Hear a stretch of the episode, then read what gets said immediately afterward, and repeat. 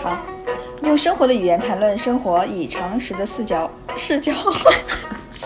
行，重来。来来来，不好意思，普通话不标准。用生活的语言谈论生活，以常识的视角反思常识。您现在听到的是 Marcus Media 旗下的播客节目《无需多言》，我是月饼，我是幽灵，我是海哲。我们的官方邮箱是无需多言的全拼 at hotmail.com，我们的微博是勿需多言。如果您对我们的节目有任何的建议，或者是你对我们的主题特别感兴趣，想和我们交流，欢迎随时在微博上和我们互动，或者是在我们的邮箱里面给我们来信。就是哎呀，我最近看推特上有一个女性教授就在说，她最近把她的 Siri 的声音改成了一位英国的男性，她觉得用着特别爽，因为以前好像系统默认的是一位就是非常。卑微的女性角色，然后他改了之后，觉得哇大快人心，然后下面评论也也都说真好，我也要去改。哦，其实不光是 Siri 这种，呃，国外的这个 AI 助手，前一段时间小米也开了一个发布会，他们中间就专门单拎出来一张，就是小米的 AI 助手叫小爱同学嘛。那原来小爱同学只有女生，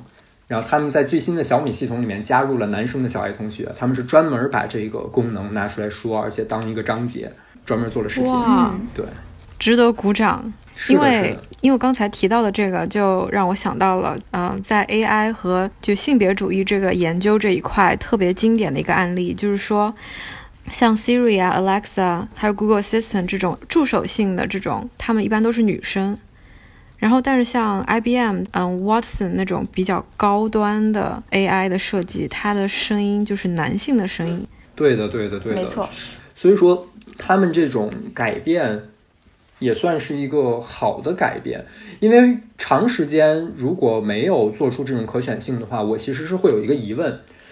就是究竟这些技术它是帮我们加强或者说固化了原来我们对于性别固有的认知，还是让我们可以从传统的性别角色里面解放出来？那在原来看起来可能会觉得它甚至会是一种固化，因为。呃，原来我们倾向于认定，可能啊，护士这种职业更像是女性去做，然后以至于有一个人的有一个男性的护士，我们要专门说这个人是个男护士。然后就像你们说的文秘啊、助手啊这部分，那现在 AI 的应用场景非常的初级，所以说当我们用到一些助手的时候，他们的声音也都是女性的声音，而像 IBM 他们更专业化的就是男性的声音，这是属于传统性别意识的一个延伸和固化。那现在对公司，他们有了更多的科技公司有了更多的社会责任感，他们会去尝试性的让这个性别和这个角色的搭配更加的多元化。我觉得这个是一个值得鼓励的进步。对，我觉得不光是说互联网公司或者科技公司，他们本身，嗯，社会意识责任感的增强，可能也是他们的。嗯，自己的制作团队、设计团队本身这种性别的分布的多元化，嗯，的一个结果。嗯，对，就是在以往，比如说可能参与设计的这些工程师，他们的主体是男性为主，那可能在设计的这个时候就缺乏了一个女性视角。那这个时候可能会有人就说，那缺乏了就缺乏了呗，这很重要吗？很重要，就是尤其是我觉得有一个就是幽灵之前。跟我讲过的例子，我觉得特别好。它不是一个数字时代的例子，而是一个比较早的例子，但也能显现出来性别角色的缺失可能带来的严重的影响。就幽灵，你能在这里再讲一下吗？哦，哦，对对对，就是嗯，应该是在可能五十年代、五六十年代的时候，美国这边的汽车制造商他们在嗯进行汽车的这个安全性能检测的时候，呃。应该是按照法律规定，他们需要招募男性和女性分布均匀的这种，呃，用户来进行一个检测。但是他们当时可能是为了节约成本，然后并且也是因为设计团队本身都是男性，很可能我我猜测就是他们设计的时候也是根据男性的一些生理特征来进行设计的，所以他们当时就这些大公司就派了人去游说一些议员。应该是把那项规定给改掉了，所以他们就只需要招募男性的驾驶员来测试这些汽车，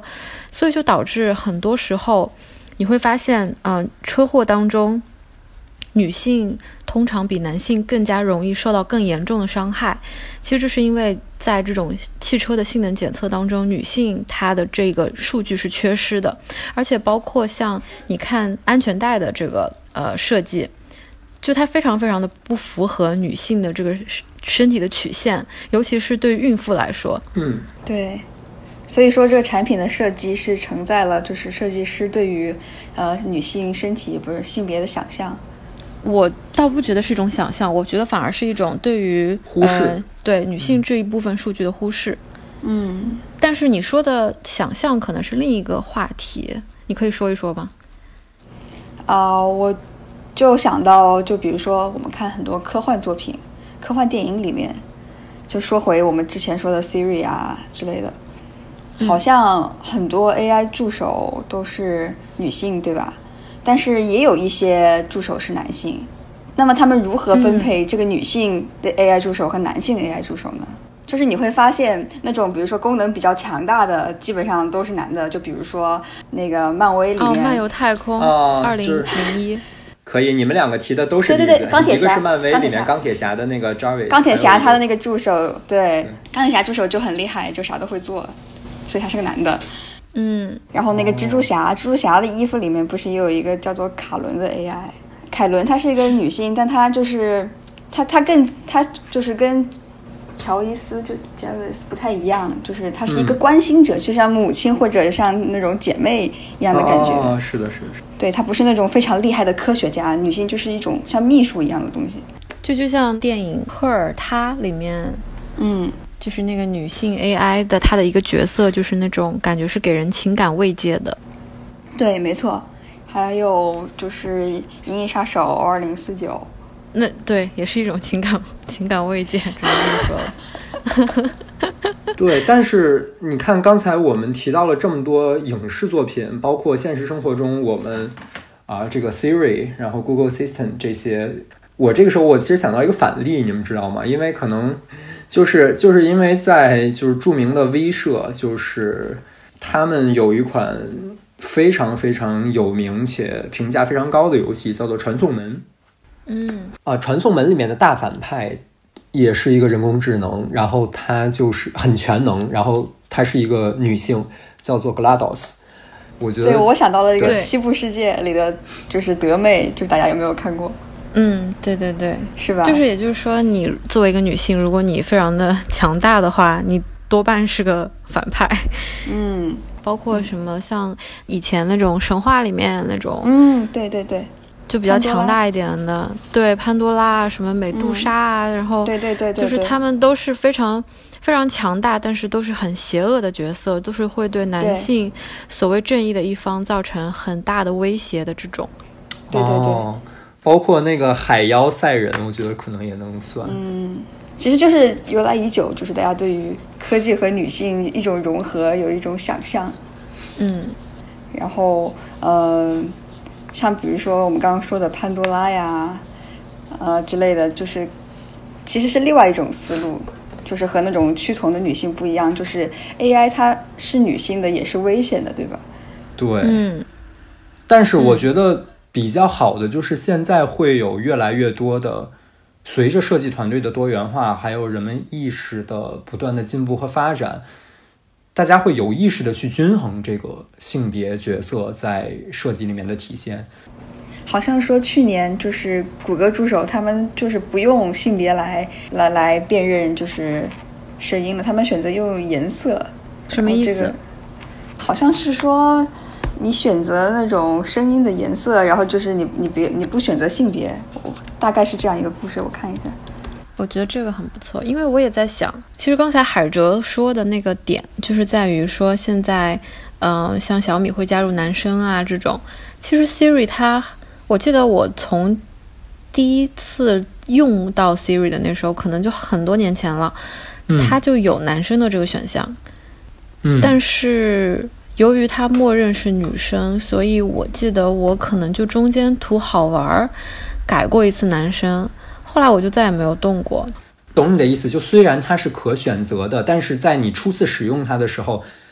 它其实是帮你先做了一个预先的选择，会直接给你提供女生，而不是直接给你一个选项，您想要男生还是女生？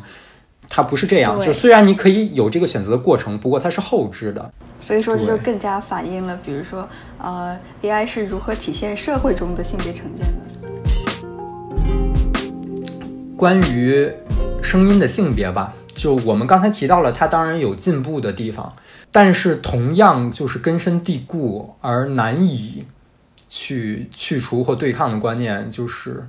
幽灵也提到了，就它其实是会给你一个预设的首选项。那除了这个预设的首选项之外，我觉得还有另外一个表现，就是呃，整个互联网舆论会对你形成的一个压力的一个影响吧。嗯，就是因为月饼是在推特上面看到那个教授说他把 Siri 设置成了男生，很开心，然后一堆人都说啊，我也要设置成男生，对不对？就整个讨论的氛围还算友善。但是之前就我在微博这个平台上面，有时候在浏览的时候，在涉及到这个性别的话题，尤其是这个 AI 的性别的话题的时候，其实当男性用一个女性的 AI 声音，大家会觉得天经地义，因为本来这个声音它就是女性的嘛。但反而是有一些女性的角色用一些社交媒体账号发表了一些对于啊、我一定要把这个声音改成异性，或者是怎么怎么样，反而在她的评论底下会出现一些类似于荡妇羞辱之类的情况。我觉得这个也是性别的偏见根深蒂固的另外一个表现。我正好看到了月饼你刚才说的那个关于就 Google 他们用颜色来区分的那个那篇文章，嗯是你以前发给过我的。底下的评论很有意思啊，嗯就是有一点和刚才嗯海哲说的非常的有关。底下最热门的评论，我我读一下这篇这这这个这个评论啊。嗯，因为这些都是男人想象和实现的。现在的女性更注重于买那些衣服和化妆品。如果这些东西是女生来做的话，肯定是男性角色了。我的女同事就问过，为什么 Siri 没有男音？她不知道其实有男音。你看，连这个她都不知道，你还指望做她做出一个男性 AI 出来吗？他们如果能的话，一定会做男性 AI，这和性别主义没有一毛钱的关系。即便做出来男婴的市场呢，他们更在乎哪件衣服好看，哪家化妆品好用，而不是我的 AI 为什么是女音。所以别再扯什么性别主义了，这真的是女性自己决定的。哇，我觉得这个 我觉得你这个评论加上我刚才说的那个，就是呃，微博我曾经看到的关于男性使用女性 AI 声音和女性使用男性 AI 声音的评论区的不同情况，这两点真的就反映出了两个可以说同一个观点的两个侧面吧。真的尤其是刚才幽灵，我觉得我好像打断了你一下，你刚才想说那个评论底下又接着说什么？你接着说一下。然后底下那条评论也有很多人赞说，他就说了一句话特别简单，他说：“餐厅服务员女性占大多数。”结束了。我天，所以他，所以他自己就是没，并没有意识到自己的刻板成见，就而且我再跟你确认一下，幽灵，就是这两条评论，你刚才念的两条评论分别是，就是点赞最多和第二多的是吗？对，哇，插播一句，这篇文章是我当时在那边帮他们干活的时候帮忙翻译的。然后就是本来这是一篇讲就性别主义，就是让大家有更多的性别意识、尊重女性的这样一篇文章。结果当我看到评论是这样，我简直崩溃了。对，很大一部分就是这种持有这种观点的男性，他们就觉得，嗯，就是你你女生没你没有资格要求平等，因为你每天也不关注平等，你每天就嗯关注你吃什么，你脸上涂什么。但这个就是一个谬论啊，因为当你开始关注的时候，他们又会把你污名化。对，你不觉得这就像我们刚才说的，比较强大的女性一般都是反派？对，但是我又想到另外一个，就是之前好像什么高德地图都找了 TFBOYS 来配音，然后比如说你开着车，王俊凯还是易烊千玺跟你说，请往左边转，请往右边转，然后就很多女粉丝就特别开心。但这种时候，他的爱豆就成为他的 servant。嗯，因为你知道现在的这种产品的开发什么的，它更加注重的是你的市场的本身的数据之类的。然后我之前有看过一个嗯报道，就是说大多数市面上的这种产品啊，什么各种品牌的消费，百分之八十的消费是来自于女性的。对，所以我觉得，如果你按照市场的这种规律来说的话，我觉得这种其实可以说是一种市场的反应。所以说，消费主义帮助女性站起来。哦哦，哇，这个观点 有意思，有意思了。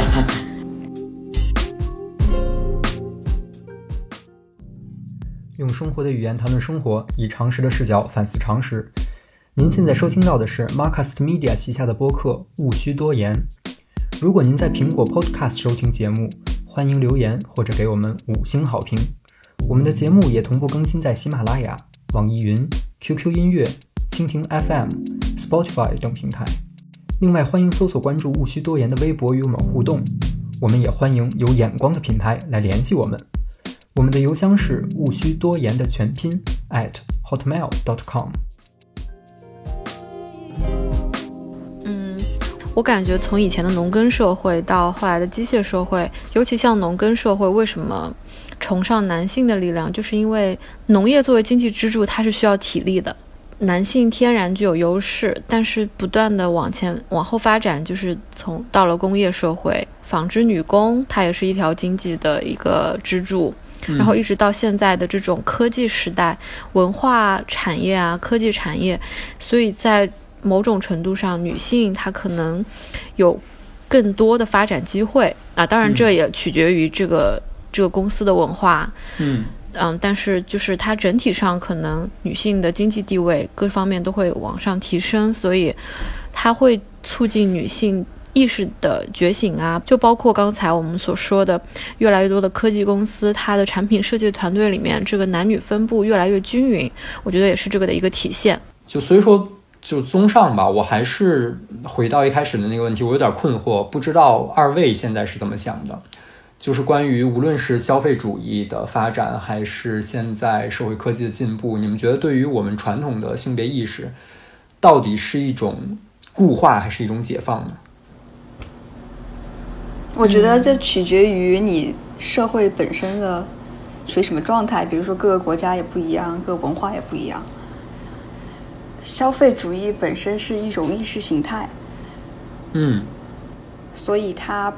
呃，不是你选择了消费，而是消费选择了你。怎么说呢？就是你买这个东西之前，你不是你要买这个东西，而是就比如说资本主义，资本家他觉得你应该买这个，然后他觉得你应该买这个，然后他就是呃，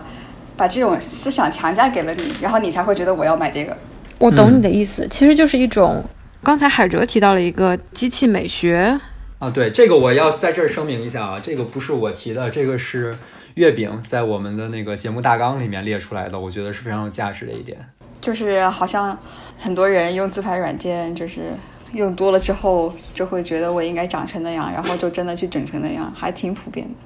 因为你用的一个词在我们的那个大纲里面叫机器美学，我对于这个词本身有一点异议，因为我觉得它不能被称之为美学，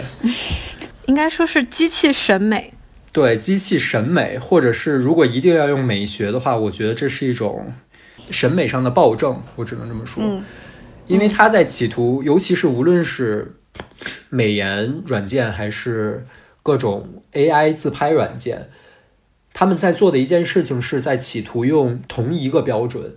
去衡量所有的面孔，而这个我觉得是一个非常危险的一个事情。就是他们是怎么给你美颜的呢？就是我之前就是发现看了看了一下他们的那个文件，发现就是他们把人分成不同的种类，就是比如说你的五官，你你你是一个什么呃丹凤眼，那你你五官眼睛就是第一梯队的。那鼻子长得不太好，那鼻子就在下面那个梯队，那就得就疯狂改。但他之所以能分出来这个层级，还是因为他自己制定了一套标准，而他在用这套标准去试图统一掉所有人的审美。而且他们这个很有一个很有问题的，就是他们就是无论你长得多好看，你总有就是提升的那种空间，就说每个人都是。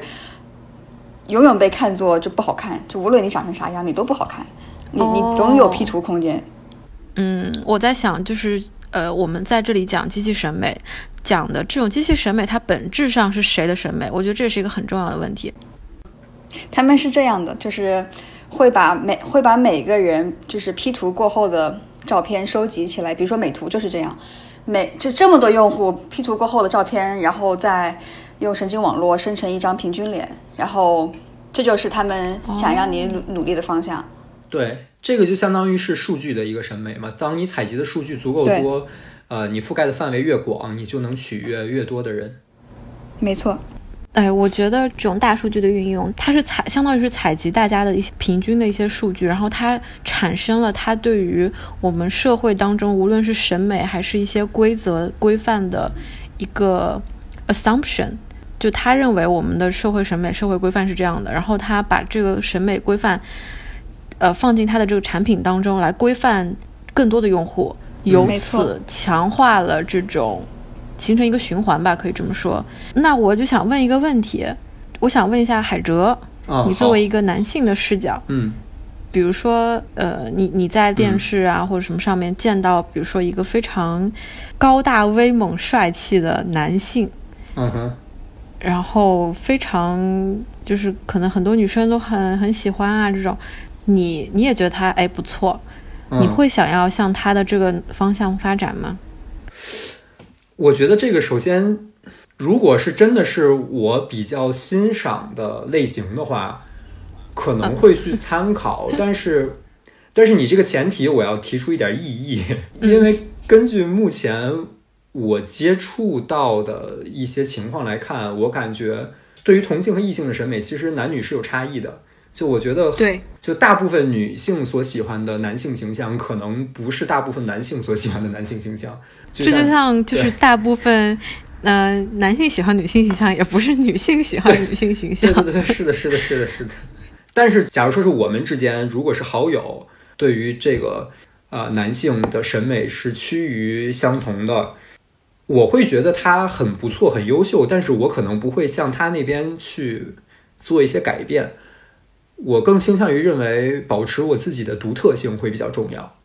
顶多可能会觉得，哎，这个人发型不错，我或许该变个发型了。就我前一段时间觉得我自己发型很糟糕，于是我真的给自己变了个发型。哎，我还挺喜欢新发型的，对，但是不会说是把自己完全向那个方向去变。嗯，因为我呃，我在就是我们刚才聊到这个机器对于女性的所谓反作用力，嗯，里面我也想说到的就是一点，就是在于，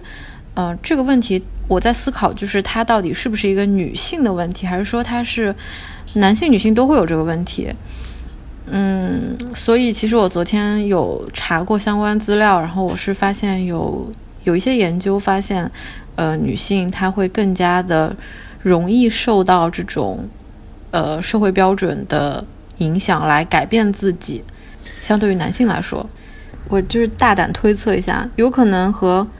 呃，女性她本身的这种心理特征有关，就是有很多很多很多的研究表明，就是呃，女性对于自己的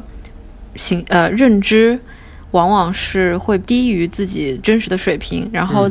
男性是相反的，就是男性一般是的，对男男性认为自己的无论是外貌还是能力，他一般对自己的评价会高于真实水平。哇。因为这个，我觉得就是和传统的性别气质来施加的是有影响的。因为在传统的性别气质里面，就大家对于男性所强调的气质，可能比如说像什么啊领导力啊、决断性啊，然后嗯，对女性可可能强调的气质更多的是一个。呃，怎么说辅助性啊，或者是甚至是顺从性？当然，这个我是不认同的啊，只是说传统的这个性别气气质，大家对它的这个认定，而我们又不得不承认，就是它现在确实对于大多数人还是有这个影响的。所以说，我觉得这个也可以支撑你说的那个结论，就是为什么很多女性会更容易受到这方面的影响。就是从刚才你说的那个。机器审美对于性别的影响，可能是一个是它把女性的这个审美固化了，它对于呃女性有一个我们所谓的机器化的女性，嗯，试图用一个标准去统一，而女性更容易受到这个标准的影响。还有一个就是由此，呃，你给出了研究的结论，而我觉得一些社会经验，包括传统性别意识，也确实对它施加影响。这个就又回到了第二个问题，就是我觉得在这个魔音和基因的角度上来讲，文化的魔音对于这个性别的影响是性别意识的影响是更大的。什么是魔音？就是 meme，因为 meme 现在就是大家把它作为一个梗嘛，就是 meme。然后但哦哦，啊，对，刚才我可能直接说英文，你一下就知道了。对，然后然后但是 meme 它一开始做一个学术的一个定义的话，它就相当于是一个文化的一个单位嘛。啊嗯然后通过非遗传的方式，因为基因是遗传的嘛，然后魔音是通过模仿而传播的嘛。就关于性别嘛，我们如果是觉得它是基因的影响更大的话，很明显的就是把它定义为一个更倾向于是你先天性的一个东西，而不是受到你后天经验排布影响很大的事情。那如果我们更倾向于它是由文化上的魔音来决定的话，那因为魔音它是它这个词被发明产生的时候，呃，meme 它是更倾向于作为一个文化的基本单位，它是由社会经验的传播，你在这个过程中模仿而习得的一个文化上的基因，可以说。但你是一个后天通过社会的经验、通过社会文化的体验施加在你身上的一个影响。那尤其是我们提到的这个女性化的机械和机器化的女性，包括这个机器审美关于机器化的女性的这个作用，就更让我觉得，其实这个是魔音对于我们就是文化、社会文化的这个因素吧，对于我们整个性别意识的构建有着莫大的影响。嗯，没错。我我说就是我自己感觉啊，人啊都是人，完了我会被打死。人都是人，性别是社会建构。哎，我其实因为你这个其实就是我们就总结一下，其实就是社会建构论的一个支持者嘛，相当于你是。嗯，没错。对我我我我其实还挺同意你这个看法的，嗯，我也是这个理论的支持者。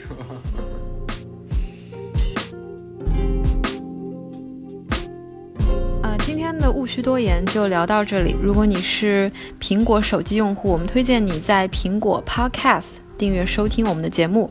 如果喜欢这一档播客节目，你可以给出五星的好评，也可以留言给我们评论。嗯，同时我们的节目也会同步更新在 Spotify、喜马拉雅、网易云音乐、QQ 音乐、荔枝 FM、蜻蜓 FM 等平台。另外，你也可以搜索关注我们的微博“务虚多言”，我们期待你的关注和反馈。呃，我们也欢迎有眼光的品牌来赞助支持我们这一档播客节目。商务合作可以联系我们的邮箱“务需多言全拼 at hotmail.com”。好了，我们下期再见。我们也欢迎有品牌的。有点。